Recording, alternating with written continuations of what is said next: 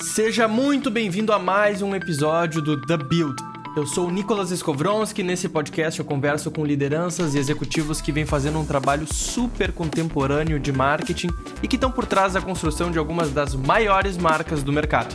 Espero muito que você goste do conteúdo e vamos para o episódio de hoje. Estamos começando mais um episódio do The Build, dessa vez com um convidado para lá de especial, Ruben Klein Jr., é uma honra te ter aqui comigo, Rubenzito. E o assunto que a gente vai conversar aqui agora, durante mais ou menos uma hora, não poderia ser mais importante diante de tudo que está acontecendo no mundo e as últimas notícias que aconteceram essa semana, que, na minha concepção, quebraram a internet e vão continuar fazendo muito barulho. Mas no assunto de hoje a gente vai, a gente vai falar sobre NFTs, por que, que as pessoas deveriam se importar com isso, é, mas principalmente por que, que as marcas deveriam conhecer a tecnologia, o conceito e estarem muito atentas ao que está por vir, né? Então, Ruben, rapidamente te apresentando aqui para o pessoal, é, hoje tu está trabalhando num projeto chamado White Rabbit, que é um projeto de NFT, tá, que é criado por uma empresa chamada uma empresa canadense, né? Chamada MyZone. E acho que é legal tu passar rapidamente por ti, quem é o quem é o Ruben e como é que tu foi parar aí no projeto de NFT, né? Salve, pessoal. Então, um prazer enorme estar contigo aqui, Nick agradeço o convite. E esse é um assunto que entrou na minha vida uh, de uma maneira assim muito. Uh, acho que como muitas pessoas se espantaram aí com as notícias que viram na internet, né? E ficaram curiosas. E eu sempre fui uma pessoa que adotou tecnologias logo de cedo, assim, no, no início. Uh, e por experiências anteriores, com as mídias sociais que eu tive logo no início, eu percebi que eu tinha que monetizar e entrar nesse mercado e entender muito bem dele, que o futuro está aí. Um, então, eu vinha de um background de produto e de marketing, uh, e agora eu estou nesse projeto, White Rabbit, que faz parte de um ecossistema chamado Gate, que terá uma série de outros NFTs, será uma plataforma aí de projetos de NFTs, e uh, entrei como community manager, faço parte aí da equipe trabalhando no marketing para crescer essa comunidade, né? O hype do projeto que é muito importante, né? A gente manter as pessoas engajadas. São investidores, vamos dizer assim, desde o início da concepção de um projeto, né? Até o seu lançamento e daí a, a daí a vida a longo prazo do projeto, né? Sensacional, maravilha. E acho que algumas das notícias que cercaram essa semana, é, ontem, do dia que a gente está gravando aqui, a Nike anunciou a aquisição da Artifact Studios, que é talvez uma das principais estúdios de, de criação e produção de NFTs, especialmente itens colecionáveis e sneakers. É, a Nike adquiriu essa empresa, o que é um movimento bem expressivo e, e simbólico, eu, eu, eu enxergo dessa maneira. É, e aí, nos últimos meses também, a gente teve várias, vários números super expressivos e curiosos e acontecimentos bem engraçados. Então, o fundador do Twitter vendendo o primeiro tweet dele por 2,9 milhões de dólares. É, Isso para mim, assim, foi, foi uma novidade, mas também fazendo muito sentido. O Twitter é, é, é o berço da comunidade de NFTs. Né? É uma das principais redes sociais, assim como o Discord, uh, para a comunidade de NFTs. Então, faz mais que sentido. Né? Exatamente. E também uh, alguns mais mainstream, como o Beeple vendendo a obra de arte dele por 69 milhões de dólares. E, e números que, para quem não está entendendo, e, e, e notícias para quem não está por dentro desse mercado e, do conceito e, do, e da grandiosidade que isso faz parte e o potencial de disrupção que essa tecnologia tem, a gente se pergunta, né, mas primeiro de tudo, o que, que é uma NFT e depois, por que diabos a galera está comprando o primeiro tweet do fundador do Twitter. O que, que isso tem a ver? Né? Então, então, Rubem, eu acho que a gente pode começar hoje, cara, é, falando um pouquinho conceitualmente o que, que é uma NFT e o que que, o que que, quais são as tecnologias por trás que viabilizem, assim, que, que a, que uma NFT possa existir, né? Sim, sim, perfeito. Então, vamos lá. Começando aí por uma, uma explicação, assim, mais da, da palavra, né? NFT em inglês significa non-fungible token. Né? Essa tradução seria um token não fungível. E o que isso quer dizer? Que é uma sequência de números, né? esses tokens, tá? que eles não podem ser mudados, não há outro token igual como aquele. Tá? Uh, então, com o passar do tempo, aquele token ele permanece o mesmo e ele te dá acesso a um ativo digital dentro da blockchain e de uma série de outras aplicações né, do, do metaverso, uh, que aquele ativo vai te dar uma, uma sobrevida, assim, um acesso a uma série de benefícios. Mas uh, tem muita tecnologia por trás disso aí para viabilizar isso, né? Perfeito, exatamente. E eu acho que interessante conceituar também que um ativo digital ele pode ser praticamente qualquer coisa que navega na internet aí no universo digital, né? Ele pode ser um arquivo de texto, ele pode ser um GIF, ele pode ser uma imagem JPEG que foi criado é, no Photoshop, no Illustrator da vida, ele pode ser um vídeo é, e assim por diante, inúmeras expressões digitais, uma música, um arquivo de música, né? E o que a tecnologia NFT viabiliza é que esses ativos eles possam ser tokenizados e hum, tornados únicos cada um, né? Sim, sim. E, e te complementando, uh, recentemente o fundador do, do Ethereum, uh, Vitalik, se eu não me engano, ele presenciou a primeira venda de um NFT em espaço físico que era uma representação digital de um apartamento, se eu não me engano, se eu não me engano na Polônia, tá?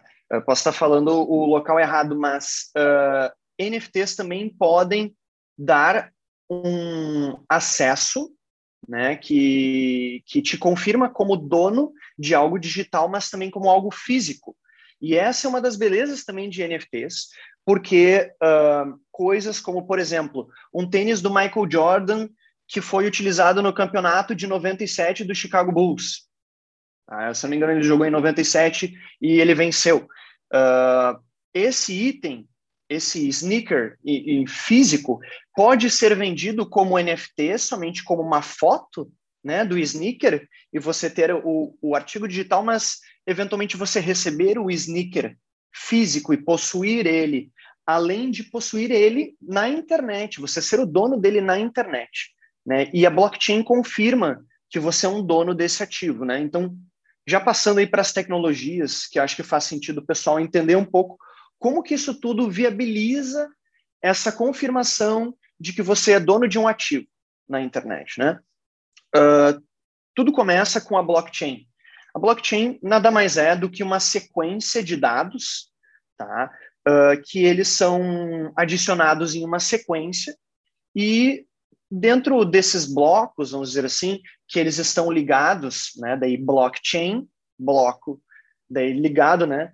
Uh, do chain, isso implica que toda nova transação na blockchain traga o código anterior já presente na blockchain. Isso permite que nenhum código seja alterado por nenhuma pessoa, por um hacker. Então, se o seu ativo está na blockchain, ele está protegido pelo mecanismo descentralizado, onde a blockchain é construída e sustentada por uma série de pessoas.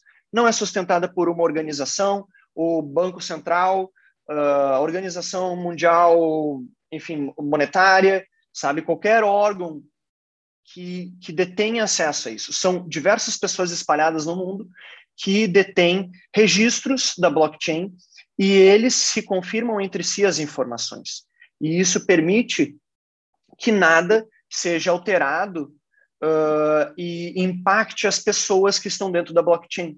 Por isso que está encontrando tanto sucesso e adesão e, ao mesmo tempo, que desperta aí uma, uma sensação negativa de instituições uh, bancárias, né, de mercado de ações e também de alguns governos como a China, que, por exemplo, baniu criptomoedas né, recentemente. Então, uh, essa é uma das tecnologias e, em seguida, né, uma camada acima das blockchains, vem os contratos inteligentes, que são as smart contracts.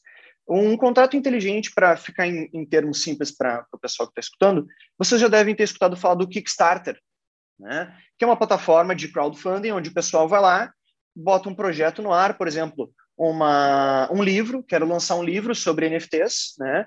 E se eu atingir 10 mil dólares em, arrecada, em arrecadação, cada pessoa que investiu ou doou esses pelo menos 10 dólares, eu darei uma cópia do meu livro, né?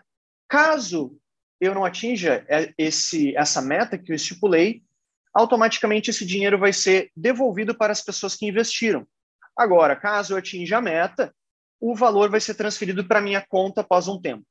Né? Então, um, um contrato inteligente redigiria esse processo onde, se eu atingir um, uma certa condição, algo é executado.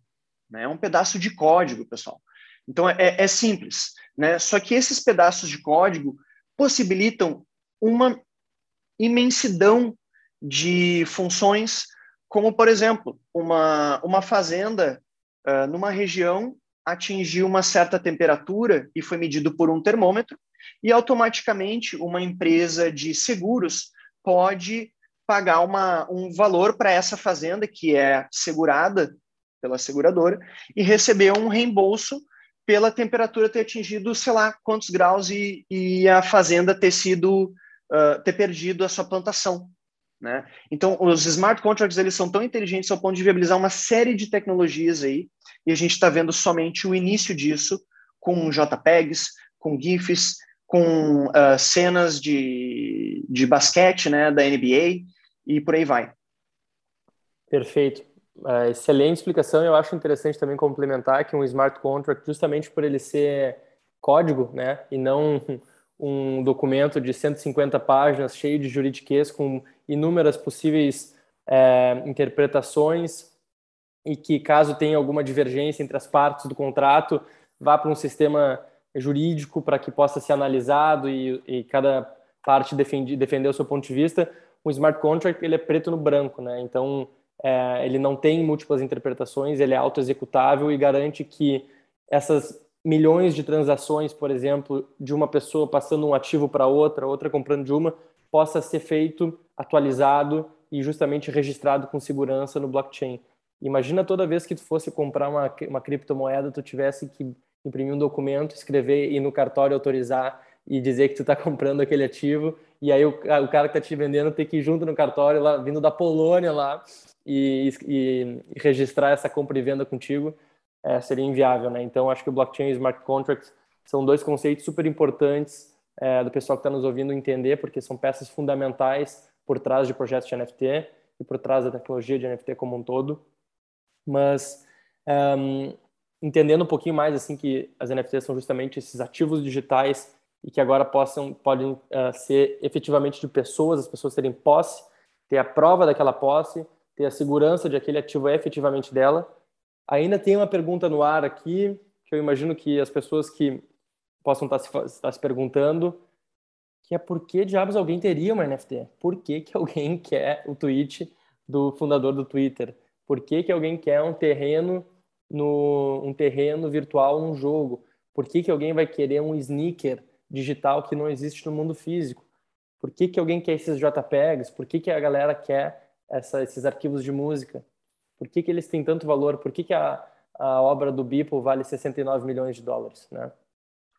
Sim, sim. E caramba, dá para ir para tantas rotas para explicar o porquê desse valor. Eu, eu vou começar pelo meu motivo. Por que, que eu entrei e acho interessante trazer a perspectiva das pessoas. Eu sempre fui um gamer, tá? Desde os meus sete anos de idade eu jogava Nintendo 64. E eu passei horas incontáveis horas em jogos de videogame, construindo personagens, uh, construindo uma comunidade, clãs, onde a gente participava de, de batalhas e tinha certas conquistas, tinha itens raros, e infelizmente, depois de, de, de certas fases aí, eu decidia sair desse jogo, né? E tudo que eu havia construído naquele ambiente do, do ecossistema daquela empresa que detém os direitos daquele jogo, todos os meus itens meus personagens, todas as minhas conquistas estavam lá dentro. E eu não tinha posse sobre aquilo e a capacidade de liquidar os ativos que eu tinha dentro daquele ambiente, né? E o que eu percebi estudando o mercado de NFTs, eu vi uma tendência de jogos de NFT que permite aonde eu entre, por exemplo, num jogo que eu estou participando, por exemplo, Crypto Raiders, e eu tenha um personagem ali que em um dado momento da minha vida, se eu não quiser mais jogar videogame, eu poderia vender aquele personagem depois de já estar muito mais forte, com uma série de itens raros. e, por consequência, esse ativo ele vai ter mais valor, né? Se o jogo desse ecossistema se mostrar sustentável a longo prazo, né? Tiver uma série de aplicabilidades em outros lugares do metaverso, e eu comecei a perceber essa tendência de NFTs não serem somente uma fotinho de perfil do Twitter, uh, como por exemplo da Adidas, né? Comprou um Bored Ape para e botou como foto de perfil e pagou uma grana, né? Uh, esses esses ativos digitais eles eles dão acesso a uma série de benefícios ou utilidades, como a gente chama aqui no dentro desse mercado, né, de utility, utility focused NFTs, né? São os, os NFTs focados em utilidades. Esses NFTs eles tendem a trazer benefícios para quem possuir esse ativo. Pode ser benefício como retorno passivo uh, de, de uma porcentagem em uma moeda, né? um token daquele, daquela empresa onde tu tem um NFT. Você pode ganhar como acesso, por exemplo, uma comunidade de pessoas que dividem pensamento sobre NFT e querem discutir sobre investimentos, ou uma série de empreendedores da área.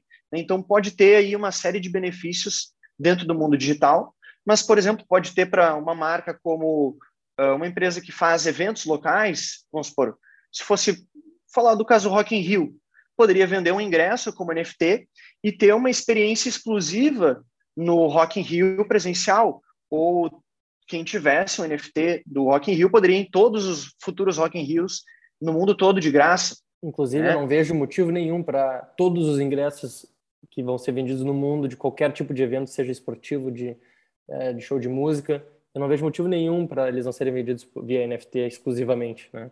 Concordo totalmente contigo. Concordo totalmente contigo. Porque tu adiciona uma camada de expectativa aí no teu cliente, que é deter algo que ele pode enxergar e pode fazer algo também um segundo benefício aí de você possuir um NFT, que é mostrar para as outras pessoas que você faz parte de uma tribo. Então, quem detém, por exemplo, um NFT do, do Board Ape Yacht Club, vai poder mostrar por aí e vai ser reconhecido como um membro dessa tribo, dessa comunidade. Né? E é um dos grandes valores de se ter um NFT.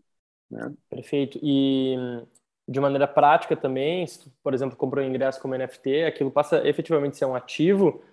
E, e se, por exemplo, vamos supor que pô, no próximo Rock in Rio tenha o show mais histórico do mundo do... Eu não sei quem é que vai participar, não, quem é que está no line-up do Rock in Rio, mas vamos chutar aí, sei lá, Red Hot Chili Peppers, vai ter o show que... É, imagina se que fica um show histórico, entra para a história, o quanto não vai valer aquele ingresso do Rock in Rio presente para aquele ano. Imagina se o Coachella... O valor histórico do, do evento. Do evento. Isso Imagina existe. se o Imagina se, por exemplo, aquele ingresso ele, ele passa a valer bastante, porque esse valor ele, ele pode existir hoje, só que tu viabiliza uma, um trade dele, uma compra e venda, que até então não era, uh, não era formal e não, e, não, e não tinha essa capacidade de criação de valor ao redor. E fora que, para o evento, no momento que tu faz a venda dos ingressos, obviamente tu capitaliza isso, mas depois nesse mercado secundário das pessoas detentores desse ativo poder revender aquilo, a empresa pode continuar ganhando grana com royalties em cima da, dessas transações. Então, praticamente, tu abre uma camada nova de negócio. Imagina o, o campeonato brasileiro fazer essas, as vendas dos ingressos é, via NFT. Então, o jogo mais importante lá entre os, os clubes que estão para ganhar o, o Brasileirão na reta final, quanto não vai valer esse ingresso e o quanto o Brasileirão não poderia, ou até mesmo os clubes, né, não poderia monetizar esse, esse ingresso em mercados secundários de compra e venda posterior à emissão da NFT e à compra da, do produtor para o primeiro detentor, né? É, isso é quando a gente olha sobre essa perspectiva do negócio, eu acho que se abrem muitas portas novas, né? E tu estava é falando, e tu estava falando, Rubem, sobre o pertencimento, né? E aqui tem um ponto de, de reflexão muito interessante que eu queria trazer para a mesa, que é o seguinte: conversei com muitas pessoas e recentemente eu até dei um workshop sobre NFTs e hum, uma das perguntas que veio foi tá, mas um ativo físico eu entendo do porquê ter. Pô, vou comprar, sei lá, um Rolex, eu vou comprar um tênis da Adidas, da Nike, eu vou ter, é meu. Por que, que eu quero um digital? Por que, que eu quero um ativo digital? E aqui tem um ponto de, de um ponto curioso, né? que eu queria que tu desse a tua visão do porquê ter um ativo digital, né? E por que, que ele é tão e por que que na, talvez ele seja tão mais interessante que um ativo físico, né? Sim, sim. Então vamos lá. Uh, assim como compras físicas têm um aspecto emocional, compras digitais, eu posso confirmar por experiência própria e pelo que eu uh, tenho sentido da comunidade, tem tanto quanto, às vezes até mais, uh, num, num, processo emocional, tá? Eu digo isso porque quando você compra, por exemplo, uma Ferrari, você tem um entendimento de que aquela Ferrari tem um valor social e tem um valor histórico, né? Uma Ferrari vai ser sempre uma Ferrari com o passar dos anos. Então, Ferraris antigas continuam valendo mais, né? Tem um, um aspecto de raridade nelas. Uh, então, tu possu deter esse ativo uh, digital com o racional de que ele tem o potencial de valorizar, né? Porque nós estamos simplesmente no início desse mercado. Nós estamos aí com uh, quase dois anos desse mercado, um ano que ele, que ele está maduro e uma série de situações acontecendo onde ele está amadurecendo cada vez mais, né? Se tornando mais antifrágil. Uh, mas você deter um ativo digital vai te dar acesso até onde aquele projeto onde você adquiriu vai te permitir. Por exemplo, vou trazer o caso aqui da, da White Rabbit, que eu consigo ver muito bem a utilidade de possuir esse ativo. Né? White Rabbit seria um avatar de um coelho branco que ele tem todo um storytelling por trás. Né? White Rabbit foi utilizado na, na Alice no País das Maravilhas, no Matrix, no Jurassic Park, como sinais culturais de uh, curiosidade e expansão da consciência. Tá? Então, comumente, ele, esse símbolo do White Rabbit é, é entrar no buraco, na toca do coelho, para ver quão longe ele vai. Né? E você, tendo o NFT do White Rabbit, ele vai te permitir, no roadmap da nossa, do nosso projeto, te dar acesso a utilizar o avatar no metaverso, por exemplo, num, numa aplicação, né, num aplicativo como o Decentraland ou a Sandbox, que seriam aplicações onde as pessoas podem entrar com o seu óculos uh, de realidade virtual, né, Oculus Rift, por exemplo, Oculus Quest, e entrar com os, como um com o seu avatar que, é, que era um NFT, era, era um simples uh, JPEG, uma imagem 3D, você vai poder ser o seu NFT no metaverso. Por exemplo, você pode ter outros benefícios, como fazer parte de uma comunidade que vai te dar acesso aí a retorno sobre o que foi investido no projeto, né? Você vai poder depois vender esse ativo a qualquer momento no mercado secundário com um outro valor, né, dependendo de quando você adquiriu o produto. Mas também tem a possibilidade aí, né, como qualquer mercado e como qualquer investimento, tem a possibilidade de desvalorizar. Por isso é muito importante as marcas construírem um NFT em cima de uma história e de uma marca já estabelecida, com uma, com uma audiência já criada.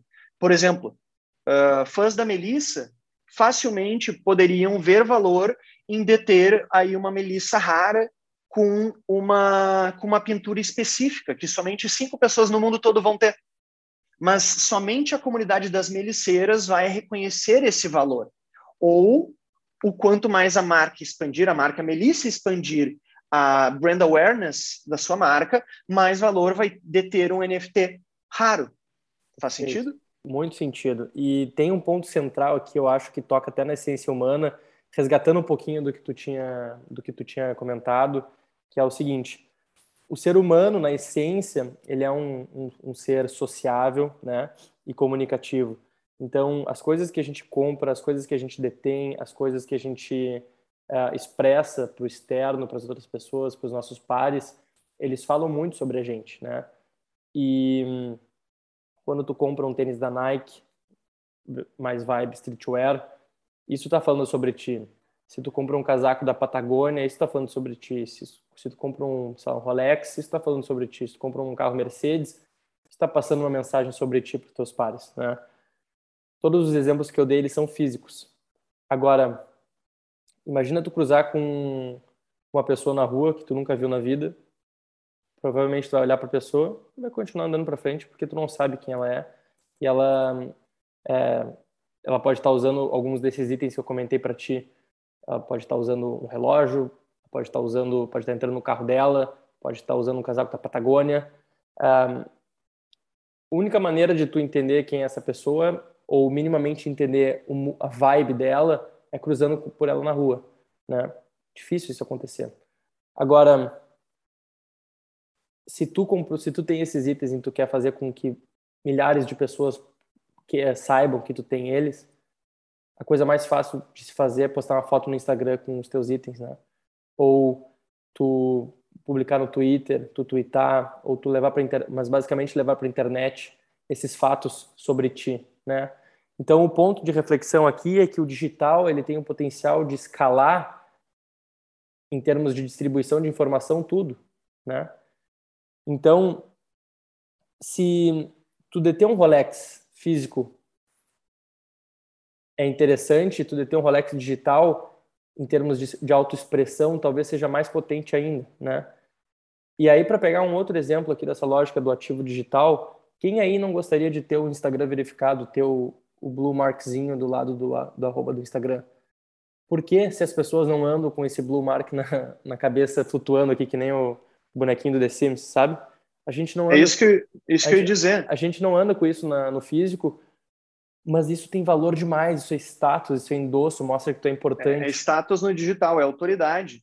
Né? Exatamente. E, e eu perguntaria para a pessoa que te fez a pergunta no workshop se ela não entra num perfil do Instagram, uh, vamos supor, para uh, tá conhecendo uma pessoa que ensina sobre finanças e ele não vai avaliar o número de seguidores dessa pessoa como uma maneira de validar se essa pessoa ela, ela realmente ela tem bala na agulha, né, para poder bancar, te ensinar sobre finanças. E, se não tiver o Blue Mark, então, eu já nem fico no perfil, né? Pois é, e, e, e, então eu diria que com esse movimento da pandemia, as pessoas passando mais tempo ainda na internet, as pessoas passando mais tempo na realidade virtual, né, cada vez se tornando mais acessível para as pessoas, os ativos digitais terão mais significado do que os ativos físicos, porque tu ainda pode cruzar a experiência física, só que tu não pode ter essa escala e esse reconhecimento que a internet te oportuniza. E outra, a gente tá, vai passar cada vez mais tempo na internet. Facebook vai fazer reunião uh, no metaverso. A Adidas vai ter um, tem uma tem um pedaço de terra já no metaverso, no desculpe, no Decentraland, se não me engano, que vai ser uma loja virtual que você vai poder entrar com seu avatar. E daí imagina tu entrar lá né? Tu vai querer entrar com um personagem que pertence a uma comunidade daquelas pessoas que usa Adidas, que se identifica, né? Essas questões de, de consumo e de tribo vão continuar existindo nesse mundo do metaverso, né? No digital. Só agora numa outra camada. Perfeito, perfeito. E então, cara, acho que vai ficando mais claro assim os porquês é, por trás da história, né? Então, a possibilidade de deter um ativo digital como uma maneira de autoexpressão e fora todos os outros benefícios que vêm acoplado, tanto racionais quanto emocionais, né? Então, de pertencimento de uma comunidade, é, justamente de tu poder ser, é, trabalhar com, com não é, não é exclusividade, mas com a escassez do ativo, né? E, é algo então, ser raro, né? Ter uma propriedade rara. Exatamente. E aí, do, do aspecto mais racional, a capacidade de, de, olhar isso como um investimento e fazer e projetando uma expectativa de, de valorização desse ativo e ter um, um lucro numa posterior venda, as próprias utilidades que esse ativo pode te prover. Então, uh, as utilidades que os, as NFTs do jogo que tu joga, do Crypto Raiders, podem prover para ti no jogo, né? São úteis. Ou até mesmo levando para uma experiência mais física, Uh, esse ano o US Open ele lançou alguns três camadas de NFT, NFTs mais raras, menos e mais comuns, e que essas, essa, esses NFTs uh, ah, te, te, capacitavam de ter experiências exclusivas dentro do evento, ao ponto de poder jogar tênis numa das quadras centrais do complexo do US Open, assistir uma partida ao lado de algum tenista histórico referente à NFT que tu tinha comprado Então, olha a utilidade e o benefício para quem é apaixonado por tênis. Talvez quem gosta de basquete não tem, mas para quem uh, faz parte dessa comunidade do tênis, existe o benefício e existe ainda uh, esse valor emocional de tu ter a NFT do Rafael Nadal de 2021. Poucas pessoas, no mundo vão ter. Então, a gente começa a entender que assim, os porquês, justamente, né? E levando, eu acho bacana agora a gente trazer alguns outros exemplos uh, como por exemplo a indústria da música, né? Que eu enxergo, eu particularmente enxergo que está projetado assim para sofrer uma grande disrupção. Já, vi, já, já foi balançada assim com a, com a chegada dos streamings, mas é, em termos de produção ela ainda é centralizada nas mãos de gravadoras, né? E, e agora com, a NF, com as NFTs, nós pessoas vamos poder investir em artistas que a gente gosta, a gente vai poder ajudar artistas a produzir as músicas e nós ficarmos com parte dos royalties dessas, dessas músicas, diferente de um modelo mais convencional, onde é, uma, uma grande gravadora investe no artista e fica, sei lá, com 70%, 80% dos royalties que vão vir a, a, a ter a partir da música. Agora um artista pode criar um projeto NFT, vender eles, capitalizar, produzir a música e nós praticamente vamos ser sócios dessa música. A gente vai ser sócio desse artista. Sim. Então, sim. chega a ser empolgante assim as possibilidades todas que se abrem, e eu fico imaginando aqui as marcas, né? As marcas que ao longo dos anos vêm desenvolvendo propriedade intelectual, amadurecendo e nutrindo uma audiência interessada já em acompanhar, acompanhar os movimentos, os conteúdos, e colocar essa marca mais próxima na rotina diária das pessoas o potencial que uma marca tem hoje de explorar um projeto de NFT é, é impressionante. Eu queria ouvir um pouquinho sobre a tua opinião, Rubem. O que que tu imagina assim tá para acontecer e até se tu quiser trazer alguns exemplos interessantes de algumas marcas que já estão né, explorando uh, explorando a tecnologia NFT para criar valor e criar comunidades também e se aproximar delas cada vez mais, né? Sim, sim. Eu acho que tu tocou aí em uma coisa que eu gostaria de ressaltar aí para quem está escutando, eventualmente pensando, né, como gerar valor em cima disso aí. Eu acho que tudo começa com comunidade, tá? Se inverteu a lógica de criação de projetos e, e até mesmo fundação de empresas, onde tudo começa com a comunidade acreditando em algo. Por isso que marcas já estabelecidas possuem uma certa vantagem, né? Que tem esse uma, uma, uma marca já criada, uma brand já estabelecida e reconhecida, né? E, por exemplo, ali no, na questão da indústria da música, um artista recentemente, se não me engano, Blau ou Blue, ele vendeu 50% dos royalties. Aliás, ele não vendeu, ele deu 50% dos royalties em cima da, de uma música dele para os seus uh, fãs mais raiz, assim, os early adopters, né? E essas pessoas puderam comprar a música deter direito autoral sobre ela e um número de pessoas limitado vai, pelo resto da vida, que elas deterem o NFT, receberem royalties, o que for ganho nas plataformas de música, uh, numa rádio, num comercial, numa propaganda, o que for, né? E isso está sendo... Tá, vários artistas estão se beneficiando disso aí. No Crypto Raiders, a música do jogo foi vendida como NFT para os jogadores. E o artista que criou as músicas foi pago dessa maneira pela empresa. Foi pago pelos royalties da venda, né? E por toda, to, todo dia que alguém jogar e executar aquela música, o artista vai estar ganhando um royalty em cima disso aí. Então isso é muito bacana. Eu vejo como marcas já fazendo grandes movimentos, como por exemplo, a Budweiser, que comprou o endereço na, no ENS, que é basicamente uma aplicação de endereços na web, na internet, uh, regidos pela blockchain de, do Ethereum. Né? Então, a Budweiser possui o endereço na internet beer.if. Então, se você for buscar lá, vai dar no domínio que é detido pela Budweiser. E assim como a NBA comprou o, o endereço na web nba.if, né, que é para Pô, estamos nesse ambiente do metaverso, né? nessa web 3.0. E um ponto de atenção: muitas marcas estão tentando entrar nesse mundo uh, agindo como se fossem membros da comunidade. E isso está tendo um certo respaldo negativo por quem é os early adopters, os fundadores né, desse mundo de NFTs. As pessoas que realmente fazem parte dessa comunidade têm um, um olhar muito atento para os movimentos de marcas tradicionais. Por quê? Essa tecnologia ela permite que muitas pessoas entrem, mas um grande medo das pessoas é que se utilize essa, essa tecnologia que descentraliza poder, seja somente utilizada para quem já tem dinheiro entrar no mercado, capitalizar mais ainda e deixar os ricos mais ricos. Né? Isso é uma grande preocupação. Então, marcas que querem entrar nesse mundo têm que ter um grande cuidado em construir sua comunidade, em realmente serem genuínas na sua vontade de gerar valor para a comunidade e outra, reconhecer o seu lugar na, na, mar, na história da sua marca.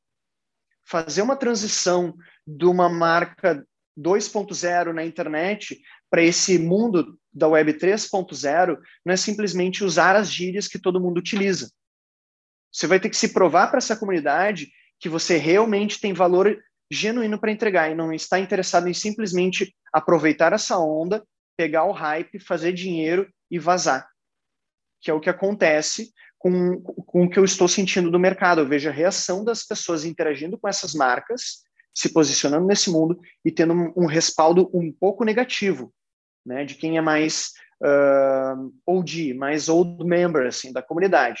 Agora, as novas pessoas, por exemplo, a gente está falando de, de 3, sei lá, 2%, 1% da população mundial que está dentro do mercado de NFTs. Se 1%, vai entrar muitas pessoas ao longo dos próximos anos. Então as marcas têm que aproveitar, né? Só que ela, só que há um público aí que vai ter uma resistência, enquanto as marcas podem justamente educar seus clientes para entrar no metaverso, né? De, de, de uma outra dinâmica, né? De uma, vindo de uma outra perspectiva de ajudar Perfeito. e não de tirar valor. Perfeito. E aí eu acho que tem um, um ponto bacana que a Pepsi fez recentemente, que hum, eu até acho que a tua visão vai ser super, super rica nessa, nesse movimento que ela fez.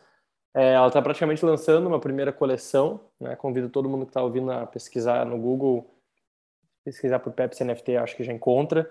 Mas o primeiro, o primeiro drop inteiro que ela está fazendo vai ser de graça, não vai ter custo algum para os usuários. E imagino que esse seja um movimento bem legal de amadurecimento desses usuários a, a quebrar essa primeira barreira de criar uma carteira, pegar um ativo e botar na carteira, entender um pouco o flow de como é funcionam essas coisas, entender uh, os passos de segurança por trás. no começo da, das redes sociais também as pessoas tinham medo né, de botar os nomes, usavam arrobas diferentes, e a gente está vendo esse mesmo movimento, as pessoas às vezes não, não abrindo quem são, né, não mostrando os nomes, é, mas justamente de quebrar essa barreira e fazer as pessoas criarem a carteira, botar um ativo digital, de repente comprar um pouco de moeda, alguma moeda já ali dentro, e de repente já começar a fazer uma segunda compra, porque talvez esse seja um primeiro passo. E eu acho o posicionamento da Pepsi muito interessante aqui, do tipo de ajudar os consumidores, né? Ao invés da marca simplesmente tentar virar uma chave e falar assim, ó, agora eu sou dos gamers, sendo que não tem apelo nenhum e não tem verdade nenhuma, né? Sim, sim. E assim, a questão da, ali, do movimento da Pepsi, né? Para o pessoal ficar atento, assim. Esse universo não é simplesmente contrata uma agência, vamos, vamos botar um, um projeto de NFT no ar, tá? Uh, eu até recomendo atenção, porque qualquer ação pública que possa vir a falhar vai repercutir no sucesso ou não da marca nesse ambiente que a gente está chamando de metaverso e de Web 3.0. Tá? Vamos lá. Um, um, problema muito comum que acontece quando há esses lançamentos de NFTs é utilização de bots para compra dos NFTs por um valor mais baixo. Porque quando normalmente há o lançamento, o valor dos NFTs eles tendem a estar mais baixos, né?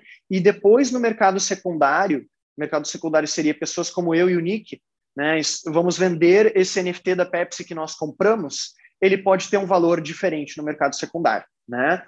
a Pepsi cometeu uma gafe de fazer um processo de mint, né, que é o, é vamos dizer assim, o, uma pessoa pagando por redigir o smart contract, né, o contrato inteligente de um NFT, para ser detentor daquele ativo digital, né? Uh, eles fizeram de uma maneira que algumas pessoas da comunidade conseguiram ver que a tecnologia permitia que outros, que uma série de bots fossem implementados e conseguissem comprar antes da maioria das pessoas, de maneira automatizada. E isso teve uma repercussão negativa no Twitter, né, observando ali. Informação nata da nata desse mercado é o Twitter. Agora, somente o futuro pode dizer o valor que esse NFT vai deter, independente dos problemas que tiveram. E isso vai depender da execução de um roadmap da Pepsi, da sua capacidade de trazer uma sobrevida para esse NFT, por exemplo, acesso a eventos do, da Pepsi em volta do mundo, né, acesso, sei lá, a, a, outros ambientes com outras comunidades e parceiros do metaverso, né, que pode aumentar a autoridade da Pepsi, mas uh, todos esses movimentos, até de execução de uma venda, podem repercutir negativamente. Matrix recentemente vai teve um lançamento dos NFTs, vai ter o lançamento do filme dia 22 de dezembro, e pelo início de, de... início de dezembro ou final de novembro, teve a venda do, da primeira coleção do Matrix, teve 100, 100 mil uh, colecionáveis, era uma coleção de 100 mil NFTs. Na sua execução, houve uma série de problemas e muitas pessoas estavam acordadas às duas da manhã esperando para fazer a sua aquisição do seu NFT. E muitas uh, ficaram esperando horas e não conseguiram. Eu consegui, por exemplo. Mas um, um cliente meu não conseguiu adquirir os NFTs dele. Isso trouxe uma repercussão negativa para a comunidade. Naturalmente, afetou o preço daquilo. Por quê? Afeta a visão pública sobre a capacidade da empresa de executar um projeto e atender as expectativas da sua audiência. Um projeto, em tese, com um pouquinho mais de complexidade tecnológica já foge da alçada da empresa e mostra essa fragilidade, né? E, então, Por exemplo, isso. Então, sem dúvida, sim, é um movimento delicado. E eu acho que tem um ponto central aqui legal da gente, da gente conceituar também, que é sobre quando a gente olha para projetos de NFT, sejam de marcas ou de creators menores, empresas menores, artistas, a importância da gente entender o projeto como um todo e não simplesmente a NFT pela NFT, né, a arte, o ativo ali pelo ativo. É, quando a gente olha para um NFT, na maioria das vezes a gente está fazendo um investimento, os preços eles não são baixos, né, embora seja, esteja muito no começo e as coisas tendem, tendem a subir na medida que for, essas informações forem, forem andando e virando mainstream. Mas é muito importante que a gente sempre entenda qual que é o roadmap desses projetos e a capacidade uh, técnica dessas pessoas que estão por trás desse projeto de executar aquele roadmap. Fora que, quando a gente está avaliando um projeto, tem um cunho pessoal também que é muito importante levar, levar em consideração, que é se tu efetivamente tem interesse em te envolver com aquele projeto ou com aquela comunidade que tu vai passar a fazer parte, né? Não adianta eu querer, por exemplo, comprar NFT para cima e para baixo de beisebol que não vai ter valor simbólico, não vai, não vai ter valor emocional nenhum para mim, vai ser um ativo pelo ativo ali, talvez valorize um pouco menos, mas eu não vou estar tá podendo, eu não vou estar tá usufruindo tudo que eu poderia usufruir em termos de valor que aquele NFT tem a entregar para mim se eu fosse um apaixonado por beisebol e tivesse lá na comunidade comentando os jogos, avaliando as coisas, recebendo conteúdos exclusivos e assim por diante.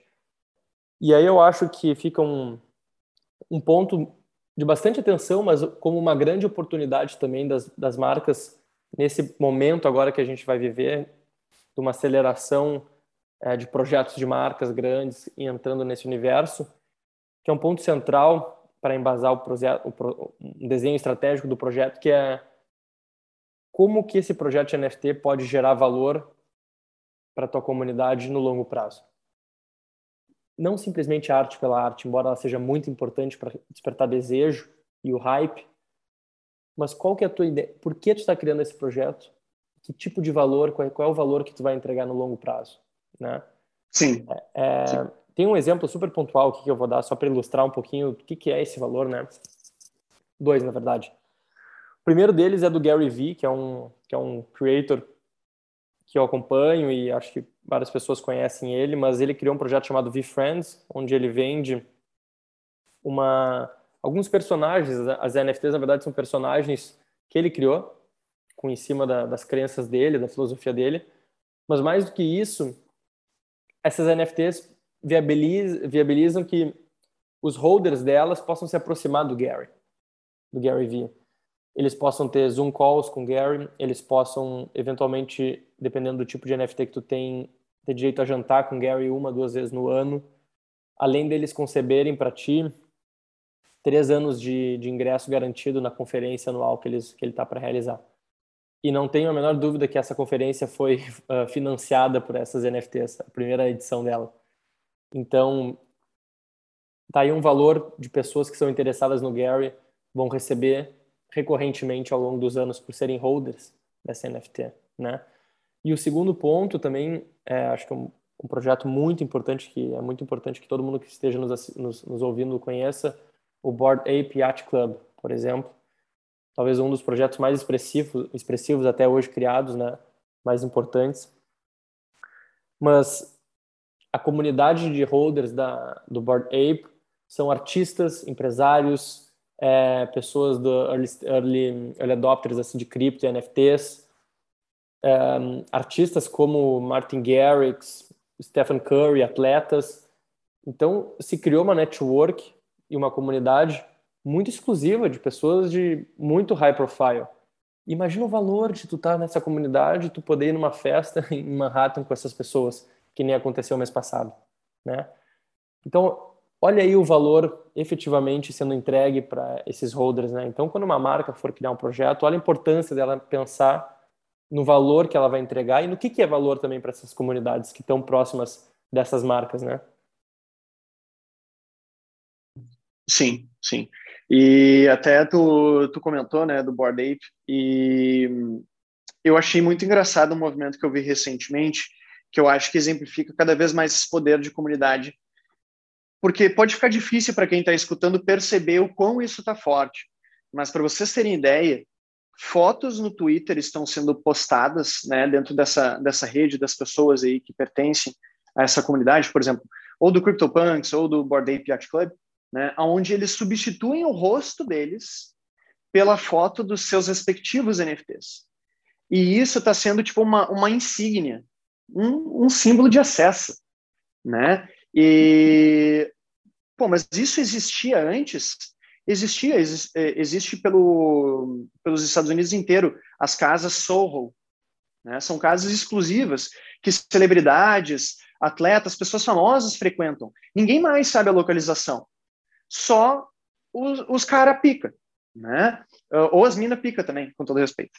Uh, mas te dá esse acesso a algo exclusivo, né, que a comunidade vai sempre sendo o centro daquilo. Então a marca tem que estar preocupada em gerar valor a longo prazo com o que foi arrecadado na, no processo de lançamento para os, os seus holders verem valor em deter aquilo e outras pessoas perceberem o valor em adquirirem do mercado secundário, o que faz a economia continuar girando né, dentro desse, desse projeto em específico e ter valor a longo prazo. Mas por isso que, como tu comentou, tem que ter execução, o time tem que mostrar que executou e entregou durante passos iniciais do projeto, né?